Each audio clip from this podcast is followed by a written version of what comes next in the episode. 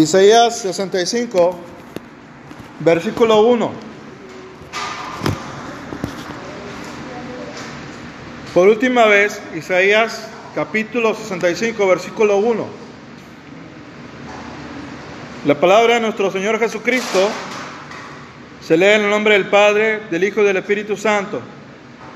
Fui buscado de los que no preguntaban por mí. Fui hallado de los que no me buscaban. Dije a gente que no invocaba mi nombre, heme aquí, heme aquí. Padre eterno, te damos gracias una vez más por tu palabra, tu presencia en este lugar. En esta tarde te pedimos que sanes a los enfermos. En este servicio, o quien ha escuchar esta transmisión para tu gloria, porque todo tuyo es la gloria. En el nombre de Jesús, sana a los enfermos, Señor, haz el milagro en mi familia en familia de la hermana Rosy de hoy, y en todos aquellos que tienen necesidad de salud física, espiritual o mental, por tu sangre recibimos en esta tarde salud.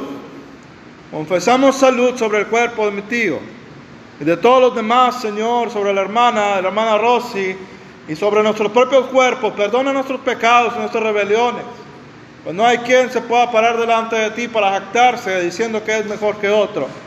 Solo tú eres perfecto y nosotros confiamos en ti en esta tarde noche. En el nombre de Jesús, si es tu voluntad, derrama tu poder en esta tarde para que tu pueblo se anime, se goce, fortalezca y toda obra de gracia sea realizada en esta tarde. En el nombre del Padre, del Hijo y del precioso Espíritu Santo, que le damos bienvenida en esta noche que tú nos concedes en nuestras vidas. Amén. Aleluya. Me acuerdo que en cursos anteriores había mucha alabanza por parte del pueblo del Señor. No estoy hablando de alabanza, perdón, alabanza de música, sino que del corazón hacía un gloria a Dios.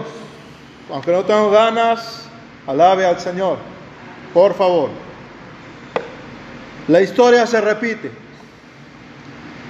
A veces en nuestra vida no aprendemos. Se nos olvida, pasamos por alto. Y demás cuestiones que son netamente humanas. La Biblia está escrita para que nosotros aprendamos de ella. Todos los personajes que vienen en la palabra del Señor son para nuestra enseñanza. Y al igual que el pueblo de Israel, nosotros podemos desviarnos de Dios. Porque al fin y al cabo, al fin y al cuentas, perdón, todo es una excusa para no servir al Señor. El pueblo de Israel, conociendo la palabra del Señor, le dio la espalda al Señor Jesucristo, valga la redundancia. Y Dios en su gracia una y otra vez envió palabra, así como lo hace con como quiera, de nuestras vidas. Y hoy la historia parece que se repite. Antes de la pandemia, el Señor habló a mi vida y a otros hermanos, donde iba a llegar este momento en todas las iglesias a nivel general. No hay una sola que se salve de la condición espiritual que ahorita estamos viviendo. Dios avisó a su pueblo ha avisado en su palabra a través de revelaciones que realmente son de Dios. Que Él ya había previsto que iba a haber un vacío en las iglesias. Un vacío consecuente de un estado espiritual decadente. Lo más tremendo es que Dios va a llenar las iglesias porque muchos en esta pandemia no solamente han muerto físicamente hablando, están muertos espiritualmente. Muchos de ellos ya no van a regresar a la iglesia. Muchos de ellos ya están en el mundo. Se hacen cristianos, pero no lo son ya. Sus testimonios dicen otra cosa. Y esto abarca a todos los niveles de la iglesia. Pastores, pastoras, todos los hogares. No se preocupe por pensar si hay una sola persona que no viva una condición espiritual baja. La Biblia habla que en los últimos tiempos la fe de muchos, el amor de muchos iba a enfriar. Gloria a Dios. ¿Cuántos bendicen a Jesucristo? Este es el momento en el cual nosotros debemos esforzarnos mucho más para cuidar nuestra salvación con temor y temblor. Lo que nosotros estamos haciendo es el esfuerzo que el mismo Señor Jesucristo nos da en sus cuerpos para estar aquí y disfrutar de su presencia y disfrutar de su palabra. Pero hoy muchos y muchas ya no lo sienten así. Acuérdense que en la palabra del Señor hay promesas preciosas que alientan nuestro corazón. Por ejemplo, yo estoy contigo todos los días hasta el fin del mundo. Pero también hay promesas como esta. Retén lo que tienes para que ninguno tome tu corona. Todos somos necesarios en el reino y en el cuerpo de Cristo, pero no somos indispensables. Nos basamos en el ejemplo de Saúl, por ejemplo, para ilustrar este punto. Él fue elegido por Dios. Él fue ungido por Dios. Él fue lleno del Espíritu Santo. Él libró las, las, batallas del pueblo de Israel y Dios le dio la victoria. Él conoció el poder de Dios. Él conoció la palabra de Dios. Él hizo todas las veces que nosotros podemos pensar, pero al final se desvió. Y la primera caída estrepitosa que tuvo él fue rechazado.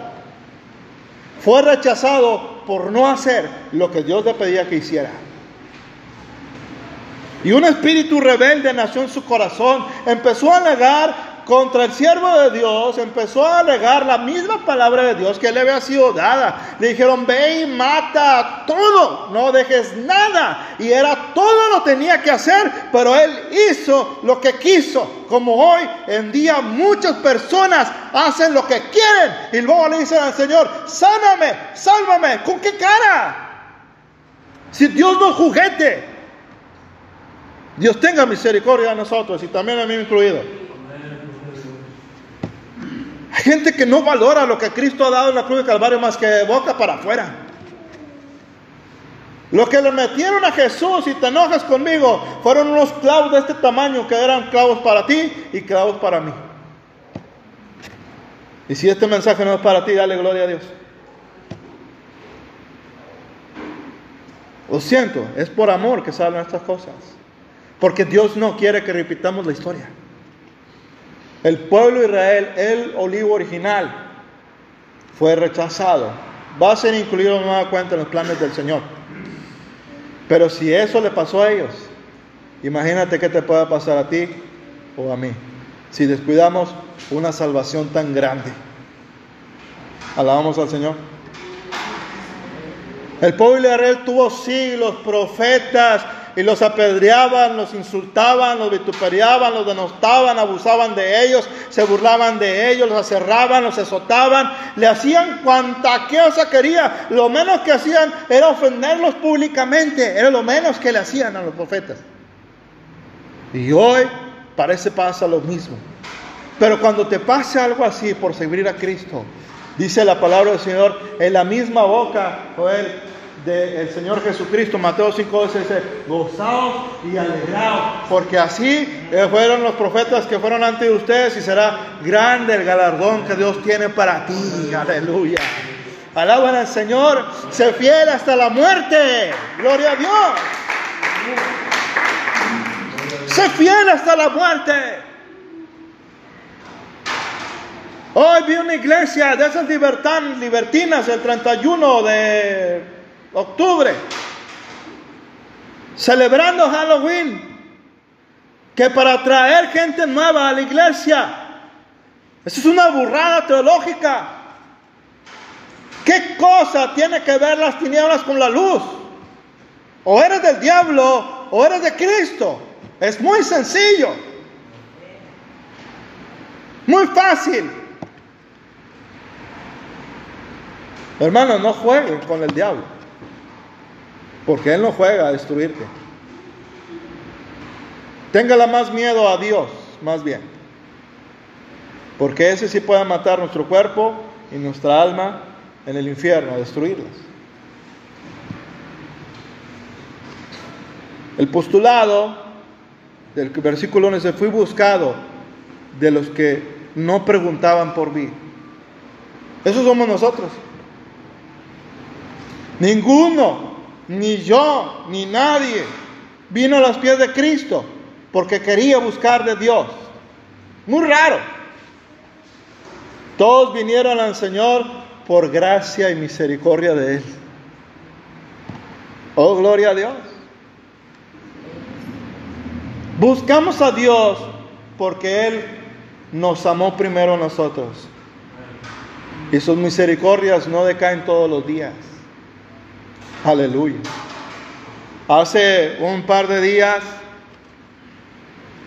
tuve de un testimonio un hermano que andaba perdido en drogas. Estaba bien mal, hermano, un amigo un servidor. Íbamos orando por él y el Señor hizo la obra. Dios busca del que tiene misericordia. Así es que si el día de hoy tú estás en una congregación, el día de hoy si tú estás escuchando ese mensaje, si el día de hoy si estás viendo en YouTube algo de edificación, es porque Dios tiene misericordia de nosotros. Por eso estamos contentos en esta noche, porque su misericordia es mejor que la vida. Qué paciente es Dios, ¿verdad? Tiene una, tiene una paciencia grandísima el Señor. Su palabra dice, Jehová lento para la ira. No me conteste, hermana y hermano, pero ¿cuántas veces nosotros mismos le hemos preguntado al Señor algo y no cumplimos? No me diga. Y sin embargo, ¿quién de ustedes ha quedado sin comer? Nadie. Y sin embargo, ¿quién de ustedes ha sido salvado de enfermedades mortales? Aquí estoy yo, gloria al Señor. ¿Quién de ustedes ha sido cuidado de sus hijos? Gloria a Dios. Dios es lento para la ira, pero sí se enoja. Fui hallado los que no me buscaban. Por eso dice la palabra del Señor, no es del que quiere, ni del que corre, sino del que Dios tiene misericordia. Aleluya. Y aún, hermanos, cuando el pueblo de Israel fue desechado a un lado, aún eso obra en el pueblo de Israel para bien, porque hoy en día hay judíos, y siempre ha habido, por hoy, hoy en día más, que están recibiendo a Jesús de Nazaret como el Salvador. Lo que el hombre hace para mal, Dios lo torna para bien. Dice la palabra de Dios en Ezequiel, vivo yo, dice Jehová, que no quiero la muerte del impío. ¿Qué es un impío en la Biblia? Un impío es el que conoce la voluntad de Dios y no la hace. Es el que no se sujeta a la palabra de Dios, la que no se sujeta a la palabra de Dios. Esa es una impía y un impío. Y cualquiera puede caer en ese cuadro. Pero damos gracias a Dios que su sangre nos lava de todo pecado. Aleluya. Miren, dice en el, en el Nuevo Testamento, los epístolas de Juan, si alguno hubiera pecado, tenemos abogado Padre a Jesucristo el justo. La Biblia nos confronta siempre con nuestra realidad. Eso va a pasar siempre. Pero también siempre nos va a decir, yo estoy esperando que vengas para perdonarte. Aleluya. El juicio viene cuando la gente no se arrepiente. Porque Dios es santo y justo.